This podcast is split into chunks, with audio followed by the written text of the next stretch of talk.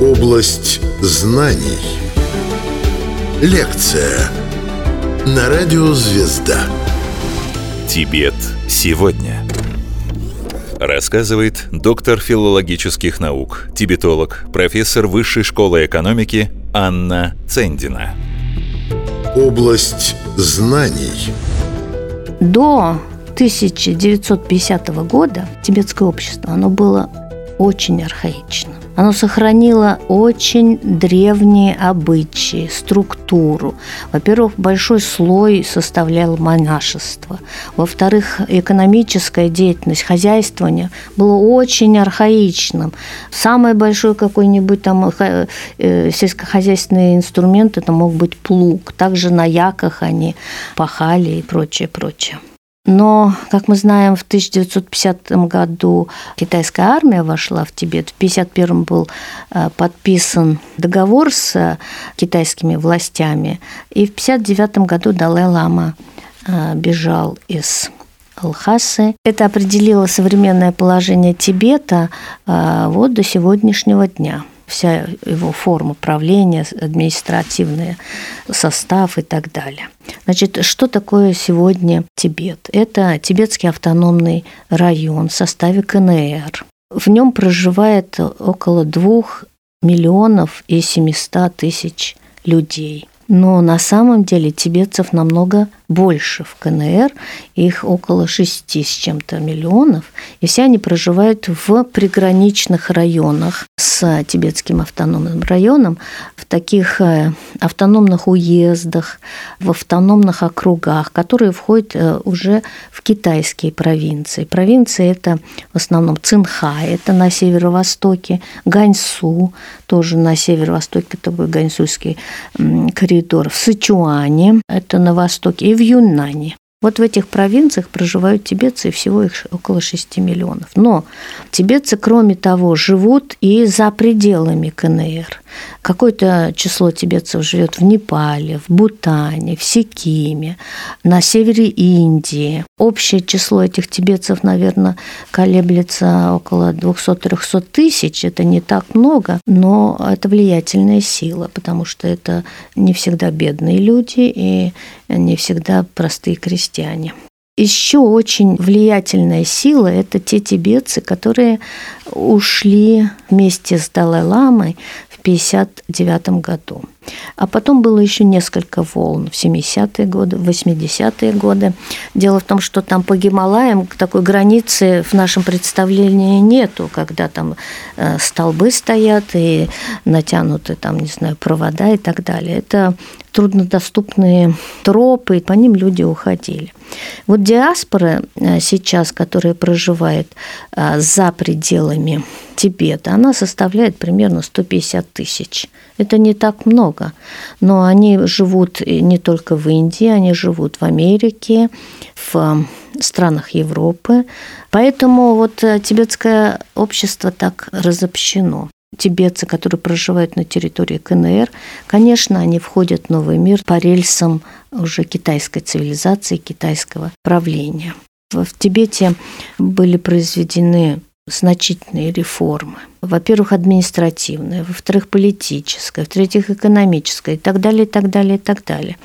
Если до 50 -го года такой класс элиты, образованный, это было монашество, то сейчас, конечно, очень развивается светское образование. Школы, э, Лхасские университеты, другие учебные заведения. Монашество ограничено в правах. Сейчас, если раньше в больших монастырях, особенно принадлежащих секте э, или школе Галукпа, могло быть до 10 тысяч монахов, то сейчас официально их численность в ограничена до 500. Может быть, реально там, может быть, чуть-чуть больше, но официально это 500 монахов, которые живут за счет государственных дотаций. Поэтому, пожалуйста, живите 600, но есть вы будете то столько, сколько должны съесть 500. Тибет сегодня. Область знаний.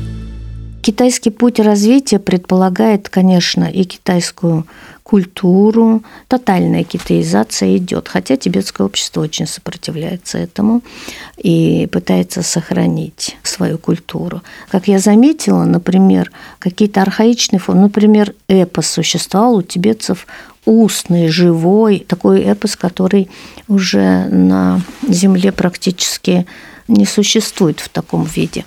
Но начиная с 80-х э, и 90-х годов он превратился, знаете, в исполнение концертное, скорее этнографическое. И также во всем, хотя, надо сказать, китайское правительство до последнего времени в Тибет вкладывало огромные средства, огромные средства. Дело в том, что в 60-х, 70-х годах, когда в Китае была культурная революция, это все сказалось на Тибете катастрофическим образом. Были порушены все монастыри, было убито много монахов, изгнано, и пожжены книги, разбиты святыни. В общем, было много чего сделано. Так вот, начиная с 80-х годов, все это стало восстанавливаться монастыри восстанавливаются. Хотя, конечно, иногда у меня сердце сжималось, когда я видела, что как это восстанавливается. Там какие-нибудь фрески восьмого века э, замазываются анилиновыми китайскими красками. Э, это, конечно, страшно смотреть, но все-таки монастыри, которые были дотла разрушены, они восстанавливаются, и действительно напечатано у тибетцев столько книг, все, что было, начиная с VII века и до последнего, все напечатано. Хотите вот так, хотите сяк, напечатаны сборники и ганджуры, данджуры, все что угодно вы можете найти в магазинах. Конечно, расцветают всякие там ансамбли, пение, пляски и так далее, и так далее. Да, и этот путь в новую жизнь, который можно назвать китайским. Он, конечно, магистральный для Тибета сейчас. И недаром уже а, Далай-Лама отказался от идеи борьбы за независимость, много раз говорил о том, что Тибет не борется за государственную независимость, он хочет жить в мире и спокойствии под а, властью КНР. Этот путь уже никто, я думаю, Тибет не свернет с него. Но есть и вот это маленькое количество людей, которые проживают э, на Западе, и это очень влиятельная сила. Она владеет большими средствами, которыми э, снабжают ее э, буддисты, проживающие в Америке и в Европе. Сейчас очень много буддистов среди каких-нибудь интеллектуалов европейских или американских, артистов и так далее, политиков. А, мне кажется, скоро христианские страны станут буддийскими, а буддийские страны станут христианскими, потому что в буддийских странах очень сильно действуют проповедники христианские. Ну, я вот сужу по Монголии, да и по Тибету я э, наблюдала там деятельность э, протестантских миссионеров очень сильную. Поэтому у них есть средства. И есть средства, и есть э, убежденность в, правоте западных ценностей, демократии, там, конкуренции и прочее. И этот путь, конечно, он уже не реален – но он все время присутствует на карте такой э, политической идеи Тибета. Тибет сегодня. Область знаний.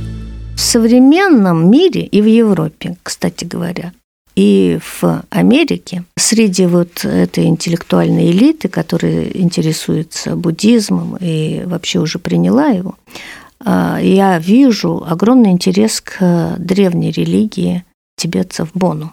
Сейчас э, в научной общественности интерес к Бону огромный. Пишут о Боне, но мне кажется, разгадать секреты этой религии еще никому не удавалось, хотя есть очень хорошие исследования, такие глубокие. Что такое Бон? Почему не могут как-то объяснить его структуру и понять его?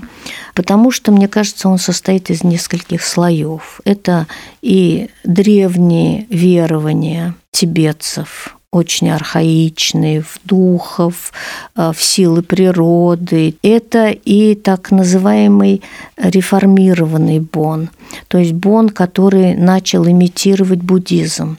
Он э, создал и свою церковь. До этого у Бона не было церкви, были жрецы. А он создал свою церковь, свои святыни, свою литературу, своих святых отцов, так сказать. Вот я ознакомилась, например, с биографией Шираб Мево, это считается учитель главный Бона. Она имитирует биографию Будды, это просто точно, а, с всеми эпизодами, которые а, в канонической биографии Будды существуют. Есть а, целый канон бонский. Он создан по типу буддийского канона Кагюра.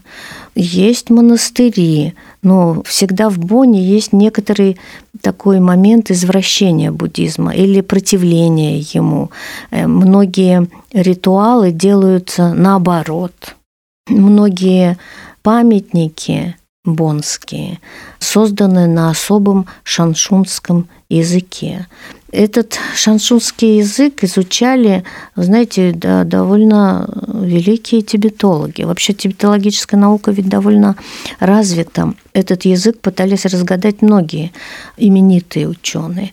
Но в конце концов все они пришли к выводу, что это имитация какого-то тайного языка, что на самом деле это не язык, а смесь э, и какая-то каша из попыток сделать секретный, тайный, э, настоящий религиозный язык бонских памятников.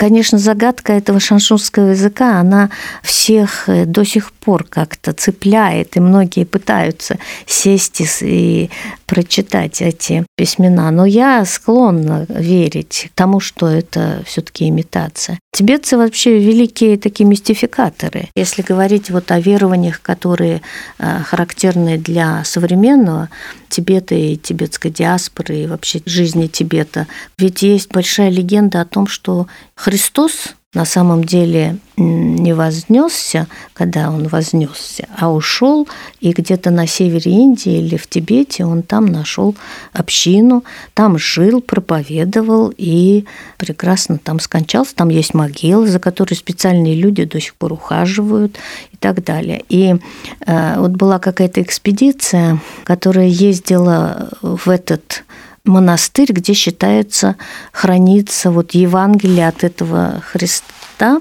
написанное на тибетском языке. И они пришли, я вот участвовала в этом только уже в Москве, когда они, засняв это, привезли и показали те книги, которые им показали монахи тибетские, что это, мол, вот да, да, это Евангелие, которое говорил Христос они мне показали и говорят, посмотрите, что это. Ну, только на записи, но я не великий тибетолог, но все-таки я узнала, что это обычные сутры из канона, потому что все сутры из канона начинаются однотипно и заканчиваются однотипно. Это было видно, что это такое, но а увидев, что эти белые люди, которые пришли, чтобы найти что-то и хорошо платят, ну пусть смотрят, все равно они глупые, ничего не понимают. Да, да, это у нас, вот смотрите. Таких случаев очень много, и тибетцы умеют ими играть, и их иногда раздражает такой интерес европейцев к их э, вере, к их жизни, к их э, быту и так далее. Поэтому они запросто это делают. Также, я уверена, могло быть и с Боном. Это могло быть шаншунский язык, может быть мистификация. Тем более, что Шаншун – это реальная область в Тибете, она находится на западе Тибета.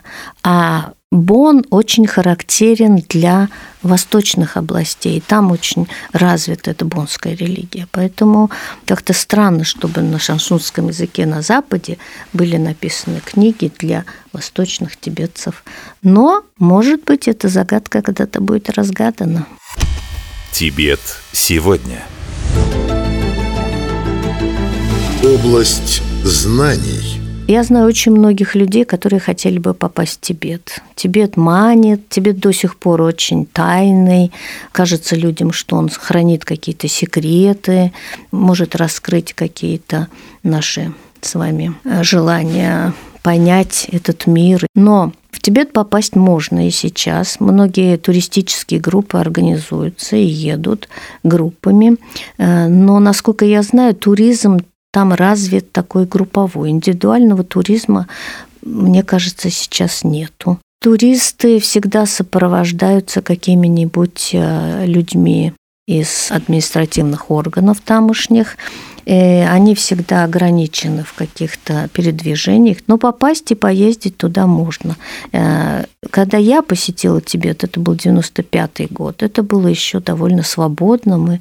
Мы с друзьями брали джип и катались по этому Тибету туда-сюда и куда хотели. Но сейчас это уже не так. Туда едут, э, могут посетить Тибет паломники. Паломники из Монголии, паломники из Бурятии. Но тоже они э, едут только группами. И мне кажется, может быть, они какой-то еще и платят э, такой типа визы на въезд. Но, насколько я знаю, многие группы ездят. И это до сих пор очень интересный край.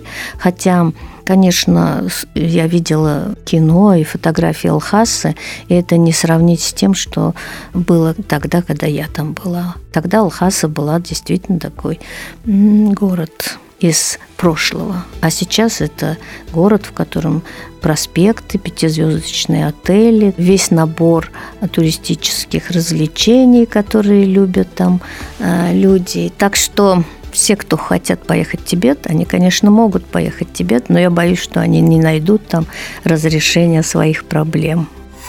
Рассказывала доктор филологических наук, тибетолог, профессор Высшей школы экономики Анна Цендина. Область знаний –